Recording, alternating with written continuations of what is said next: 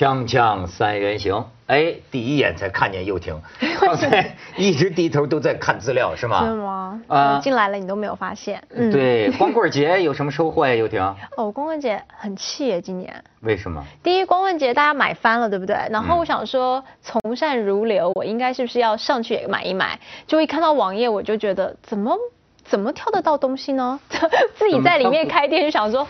怎么可能找到东西？太多了，就是太复杂了。我觉得那个网页就是各式各样的导引，然后就是每个东西如果要比价，还要再问人。是人家都是事先已经对，听说后来人家跟我讲，没有人真的在。人家是早早的准备好，然后到十号晚上就先看冯小刚的晚会，然后一直等到十二点的时候，当就这样。对他只是结账那一刻。说这个天猫说那一天啊。九百一十二个亿，对，九百一十二亿。嗯，哎，现在全世界的商家都盯着这个看。他们的比方说，你要想象一下，就是一百七十万个步兵跟四十万辆汽车。在中国的大街小巷走，啊，一百七十万的步兵，四十万，好家伙，就是，就这样，怪不得那个就送快递的都累死一个，对，就在光棍节之前，心梗啊，心心肌炎呐，那那小伙子，他们说一个月可以挣三万呢。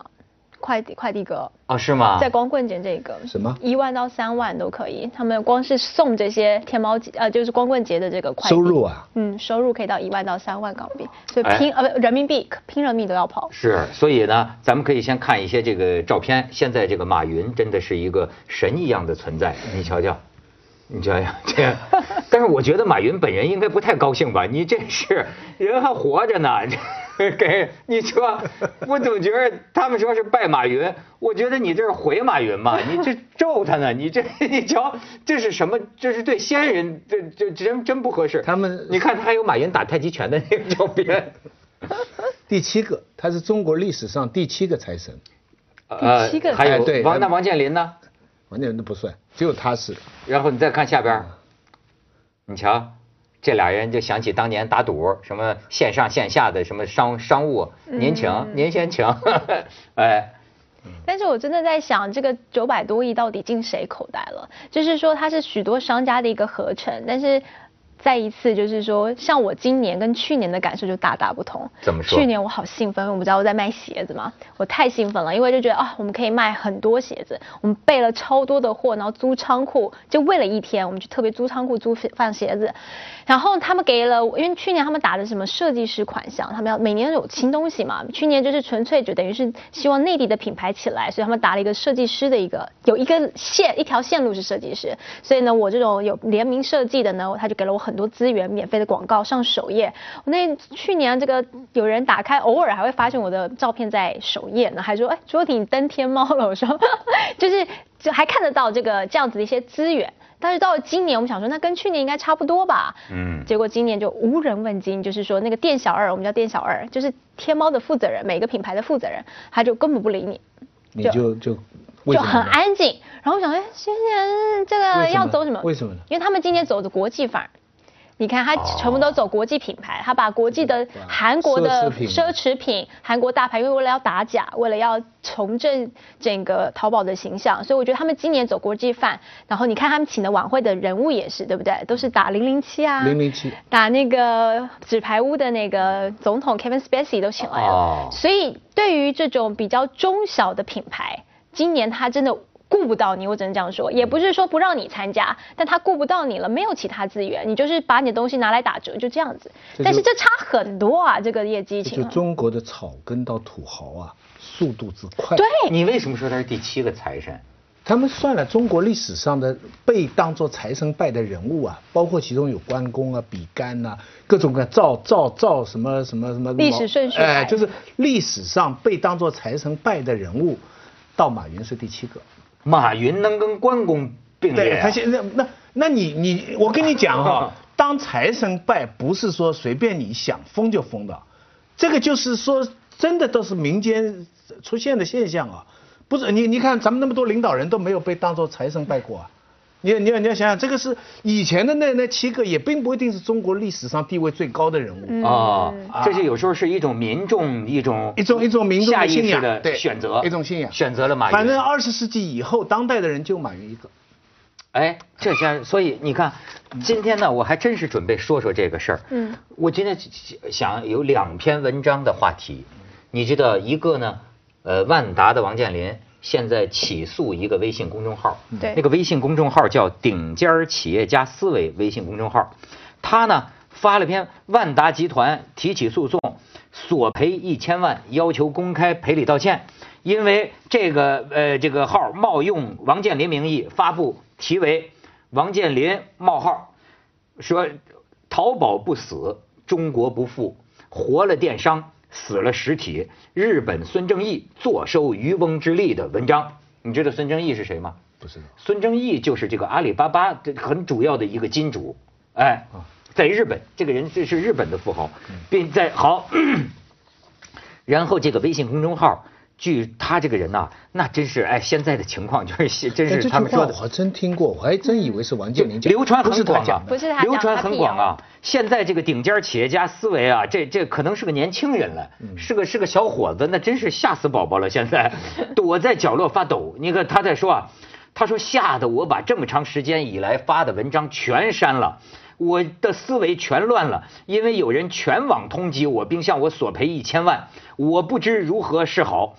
这个本人刚入社会不久，面临各种就业压力，茫然不知所措。偶然机会接触了微信公众平台，我似乎看到了人生希望，于是我注册了一个公众号。他说，有一天我在朋友圈看到一篇王健林说“淘宝不死，中国不富，活了电商，死了实体”的文章。这篇文章之前我就看见过，好像标题是“郎咸平冒号淘宝不死，中国不富 ”，现在改成王健林。他说，因为王总是我的偶像，他是哦 崇拜王健林，崇拜他。对，他说我的偶像王健林，我以为是他发表的某次演讲话题，所以我就毫无犹豫的复制了这篇文章，支持偶像。没想到事情闹成这么严重，今天造成这么严重的问题，主要是因为我对王总的崇拜啊，也为了支持我的王总，在没有验证真实性的情况下，我就转发了。没想到现在给偶像带来了麻烦，还把我诉诸公堂，我将面临一千万的这个索赔。我感觉好害怕，我不知道如何处理这么大的事儿，真怕这辈子就这么毁了。我还没结婚，没有女朋友，这辈子会不会就这么完了？如果我有钱，我一定赔。可是我没有这么多钱呐！哎呦，这小伙子吓惨了。他最多就是个传谣嘛，他不是原创者嘛。对不对？那就是那他就是等于这样吧，赔还是赔还是赔？等王健林接了下去收了他了啊，下面给个位置，收了他，他成王健林小妾了，什么叫 收了他？收了他，收了。不，就是你你知道，但是呢，这篇文章它当中的这个观点很有意思。嗯，这个其实反映了现在的这么样的一种。一种声音，我跟你说，我又看见另一篇文章。这篇文章是哪个公众号呢？现在咱们都得有点这个，呃，引引证人家那个这个叫什么阿香的什么歌呀？我都，我我我脑子就算了，这这我我一时查不出来。就是说这篇文章呢，叫做写给马云的一呃一封信。比如说写在最后，这哥们说。在当今互联网，就他就说给给马云上书啊，说在当今互联网，你已经成为一个神一样的存在，你说的每一句话都成了很多人的祖训。但是总结你的成名史就三个字儿：价格战。如果把电子商务的竞争比作一场战争，中国的电子商务就是一场同室操戈的内战，巨头们所获得的巨大收益，都是以整个社会的损失为代价。甚至你瞧，这哥们儿会聊。美国独立之后，他在全世界范围内发动了很多的战争，但是没有一场战争是在本土进行的。反过来看看我们自己，有史以来这个国家的主题就是内战，焦土山河，涂炭百姓。你说从一光棍节，他能聊到这儿？所以他说，这个呃，请问全世界的商业环境中有哪个国家的电子商务如此折腾消费与制造？写到这儿，我想起格力的董大姐说的那句话，你知道董大姐谁吗？董明珠，董明珠，格力的格力老板。对，董大姐说的那句话，马云这样的人物不能太多，一个就够了。而董明珠这样的人越多越好。是的，董大姐代表制造业说了真话。最终支撑一个国家命脉的是制造业，德国就是我们的榜样。一个总是贪图便宜的吃货国家，总有一天会坐吃山空。所以，中国的马云们，请收起你们的各种表演，多花一点时间思考如何让电子商务造福整个社会，保护好制造业，而不仅仅是你们个人以及你们企业的利益。烟花易冷，昙花易谢，灿烂之后一地尘土。咱们先去下广告啊，锵锵三人行，广告之后见。哎，我查到了，咱们都有啊。本文首发于微信公众号，叫阿香哥说，流传也很广。马云，你要讨一千万，冲他讨，不要讨我讨。让让马云哑口无言的八个问题。我是说啊，你看王健林的这篇这个文章和这说马云的这篇文章，其实呢，甭管他是怎么着，呃，是怎么回事吧，但是呢，其中的这个思想实际是值得考虑的。比方说，有些人现在已经对这个双十一啊搞起来的这个热潮啊产生反思，甚至产生逆反。就说白了，就是说，比如说，他说我有一个朋友开网店的哈，就是说，原来卖一百块钱的衣服，采购成本是三十块钱，参加双十一五折，你争吗？五折，五折呢，他一分钱都没得赚，怎么办呢？于是他就只能采购。二十元一件的类似的这个衣服，尽管采购成本只差十块钱，但是二十块钱的衣服和三十块钱的衣服在用料做工上不是同一个水平啊！这样的衣服卖出去，退换货率能够低吗？然后这个开这个最 low 的这个网店的一个老板说在一个什么呢？他说。一个逼良为娼的世界里，你装什么良家妇女呢？你指望你媳妇儿用那么低的价格买到的衣服，让你穿出贵妇的风范吗？哎，就是诸如此类的这些在探讨啊。但是我也访问过，就是其他的淘宝店家，有人认为，那我就当做买广告，因为你想想看，淘宝现在是这么多，大概有几十万或者是百万吧，我店家大大小小在里面，怎么在这么多的搜寻当中你会出来？除了你去跟淘宝买昂贵无比的广告以外，你可能只有靠这种廉价的时候，你可以有办法让大家看到你，所以这变成一种广告费，而不是没有人想在双十一赚钱的，赚不到。如果你赚到，那就是用劣质品去换。那就是，那你消费者就要跟着一起倒霉，这是一件事情。还有就是，呃，我刚刚说淘宝，就是刚才老师说很好，就是草根跟土豪之间啊，就是是一年，就是对我来说，我就觉得这一年的整个淘宝的方向改变，我可以感觉出中国那个双十一也就是四五年了。对，就整个电商的这个。方向每一年的转换是太快，快到说他们说，那你这些小商家，你像我们这种，那你就跟着变喽。我是提帮助你提升，如果变国际化，你也跟着我提升。怎么有任何企业可以？你是一个巨大的引擎，我怎么可能有个企业在一年内从中卖三百元的时候，我哪天给你卖三千元？从枸杞变成枸杞，对，很难呢。就是说你不给我时间成长。我现在太快了，那你说，那你太快，你被淘汰呗？这是是这是商业，但是问题是，呃，我淘我这个这个淘宝平台本来不就是应该是直接透去掉中间商，让生产者直接对口消费者嘛？我才会降低这个费用。但是你淘宝现在成为我的中间商，你控制我的价钱啊，你所有的价钱是你，但但你不是控制我全部，但是你给我一个门槛。今天你要参加我这个活动，请你给我三折的东西，给我七折的东西，是我够便宜又够好的东西。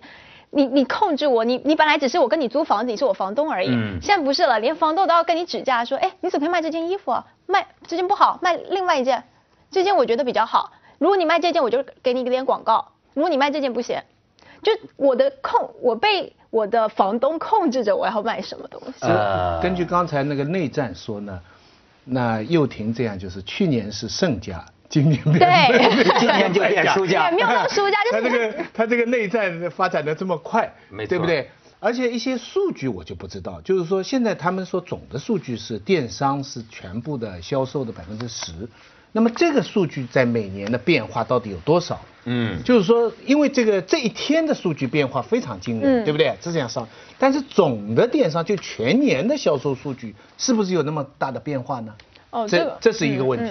另外，工商管理局现在说，这个质量不合格的，将近百分之三四十。对对，几十万的这个这个这个投诉，这个投诉增加百分之三百多，那个负面的批评都很多。不过我还是觉得啊，我想，我想替这个双十一说点好话。我我个人觉得哈，中国现在能在世界上出口的，就两个东西，一个是高铁，代表生产力，嗯对，一个就是这个双十一代表生产关系。你别说这个东西现在做到了，连外国的大品牌大量的东西现在都要来加入哈。嗯不管怎么样，有它的一个特点，这个是正经话哈。那另外还有一个话，这是我个人想出来的，因为我看了很多报道，他们说双十一这天哈，男的呢，好的男人呢，就是请病假，嗯，就是请十一号这一天呢要放假，为什么要在家里管住媳妇？这个病假条流行，在网上流疯传，因为明天双十一，我家里有家有急事，所以我不能上班，管住媳妇。坏一点的男人呢，就是事先把老婆的支付宝之类啊，输入三次错的密码，锁住账号。哎，不能太早说，呃，就是到晚上冯小刚的晚会的时候，把他这个账号作废，搞得他没动。那么你看这么多的男人，他们他们呃呃有很多连串的笑话是吧？有的说这个男人不坏，女人呃不爱，然后那个有个男的说哦，我现在才知道为什么我女的老是说我是个好人，痛苦的领悟。但所有这些玩笑后面有一个现象，我也是看一幅漫画来的，说印度也想学中国的这个双十一，为什么学不了啊？女性地位没有我们高哦，哎，这个角度中国现在百分之这次双十一啊，百分之七十以上是女性在购货。哎呦，家庭的，你看这多好的一个说说明中国现在女人的地位有多高啊！对，败家娘们儿到处都是。听明白了没有可是卖第一个是家电用品哎。哎哎，你说你女儿，我第一卖不是化妆品，不是奢侈品啊不是，我买的是家电用品，男人地位男们高啊我是买家电给家里用。我又听我我有一个，你们又给骂我男，那就是是直男癌了哈。我老觉得，对于就是买东西来说啊，好像女人特别喜欢占小便宜，就女人特别能从精打细算对，女人好像特别能从占小便宜当中啊获得快乐得到快乐。你知道，我就认识很多富婆，按说她不缺钱，对但她哎呀，她买了个便宜五十块钱，她真高兴。那如果你媳妇帮你省五十块，你不是很开心吗？对，但是本来她沈林迪奥还到上海陕西路买假包呢。但是本来他都不用买，问题他买了一大堆垃圾啊呃，所以人家这篇文章就是说，到底是消费促进了消费，还是促进了浪费？这个残次品率，就像你说的嘛，国家质检总局对这个 B to C 售卖的商品品质合格率，呃包括天猫、京东、当当在内，合格率只有七成。对，百分之那么就意味着很难让人接受，每年几万亿的网络消费支出，居然大部分是买了垃圾商品。那且慢，马神早说了，嗯马神说什么叫消费？消费消就是会消耗的东西，费就是可以浪费的东西。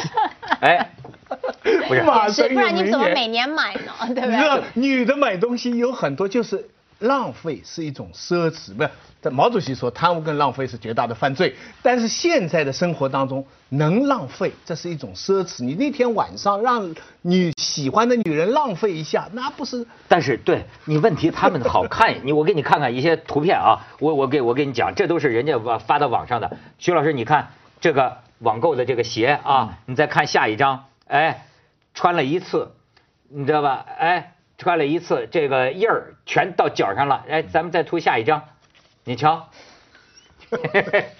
这脱了鞋，感觉也跟穿着似的。这跟纹身一样啊！这倒好。你要想把这个印儿啊，这个全弄进进去，一百六十块钱买的耐克留下了它的印记，五百块钱买的阿迪达斯让你记住了它的颜色，这是五百块钱买的。卖家说我们只卖正品，然后你再看啊，就是耳环嘛，与其说它是呃这这这是这呃花朵耳坠耳坠啊，你再看下边戴到耳朵上。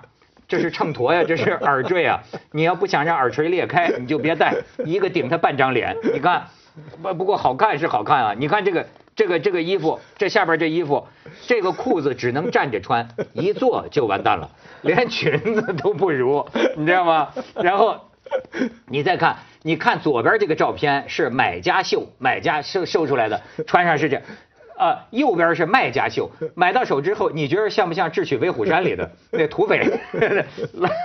你再看下边，左边是买家秀，右边是卖家秀。你穿上之后，就看你什啊，么人左左边是卖家秀啊，嗯左边是卖家秀，右边是买家秀。你再你再看，你瞧，这是一个韩国的一个女星，她穿这件上衣，感觉又慵懒又性感，小女人魅力。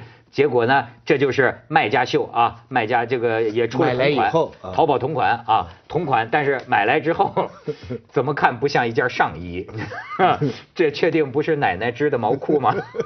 这，你以为这就结束了吗？它还有同系列其他颜色，这个是长款红色的，你知道可以直接当这是广裙告裙子穿哦，你这你看可以直接穿上，从背后看 哎，背后看开裆高腰毛裤，保暖透气，还有点小激动啊。这个还有个神级粉色款，你看。不过最近又发生了这个新高能，你知道还能这么穿，这就是，你知道吧？哎，我我说啊，因为我觉得有个基本的道理，就中国人老觉得这个利润，你要最后他要制造业没有利润的时候，嗯那是不是只能是假冒伪劣？这能刺激刺激中国制造业良性发展吗？我觉得利润还是有，它只是这一天呀。哎，可是我跟你说，像这种，我觉得不是不是买家不是这一天完了，你知道，直到现在都是进这主要事务在处理退换货，而且啊，集中到了一个高潮啊，意味着接下来这俩月又冷淡下去了。它其实是个集中对集中的。咱们去一下广告，锵锵三人行广告之后见。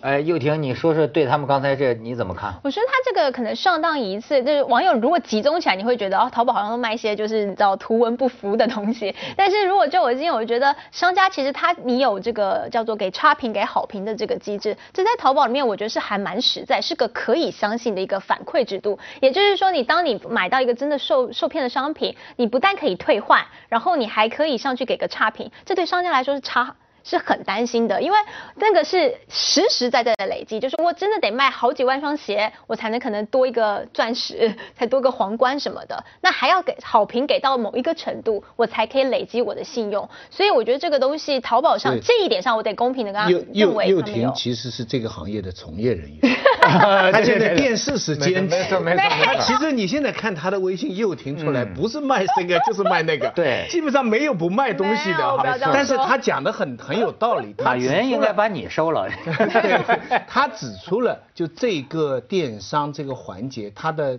生命力所在。对他否则他也不能完全骗人呐，对不对？他当然有他他自己的一套机制。对，我可以理解，就是他有想要，我可以感觉，就是我虽然这么小的一个户，但是我可以感觉到这个电商想要起来的那个力量，真的嗯非常明确。第一，他对你的要求越来越严格，他真的是设了一个超高门槛，不再像以前是随便一个人可以开店。现在在淘宝开个店不容易啊，层层的审核，看你的所有的商品抽检的，就像质检总局一样，哦抽检一下，抽检一下。我就说还有个小二是管他有负责的领域，他就每天来你的店里面看一看，哎，你交几个货上来，哎我看一下材料我。我不懂，我问一句了，你想现在那些西方的那些奢侈品啊，它其实一般的我们买的时候都是在它减价减到很厉害的时候，那么它在这个一一一一的时候，它进来的时候也是减一半吗？那些大牌子。它就某一个款。这在台湾也有，台湾也有叫周年庆，台湾只是走实体店面，对吧？周年庆每年你到大它某一，个某一个款某一个东西，他给你减价，他给你减一价，其他是不减的。那为什么我用这个低价吸引你进到我的店里来？你可能会买其他的东西，所以我说广告的成分多过于真的想要赚钱的成分，因为我用一样那么从性这个角度来讲，这个电商跟实体它也没有根本性的区别，对不对？它总是给你一个小的甜头，然后来推广它其他的东西。所以我说，我觉得马云越来越像是嗯、网络世界的李嘉诚，他是一种我呃一种店面的垄断，嗯他太大了。大到就是我没有办法到，他现在就前面不是还有个互联网黑来黑去说，你在我 A 开店，我就不能，你就不能到 B B 的电商去开店嘛？那不管是不是有这样，但是我觉得他已经大到他可以控制你的价钱，就像李嘉诚的店面，这整一条街都他的，你怎么你你没有办法用租的店面来喝控制他水吃饭，用电水电全部是他的。对，都啊他的。店大就可以欺客了呀。那所以他就控，他就垄断了嘛。我可以控制价钱，他我跟他之间不再只是房东房客的关系，通常是房东他只租店面给我，他跟我抽成，因为我赚多少我给你多少。但是现在你你连我卖什么质量什么，他可以说我有责任管，当然，但是是不是到价钱的控制都可以由他来决定，然后嗯跟风格跟走向。都由他来决定的时候，我觉得那小店家你如果要真的说一个品牌自己的长成，我觉得这个空间上已经被压缩了。还是最好有竞争，对就是唯唯独一个超人呢，这个事情就麻烦。我觉得他可以留如果有几个马云不能只有一个。对不是还有个要刘刘强东的吗？呃刘他呃那奶奶奶茶奶茶姐夫是吧？奶茶姐夫，奶奶茶姐夫是做电器的，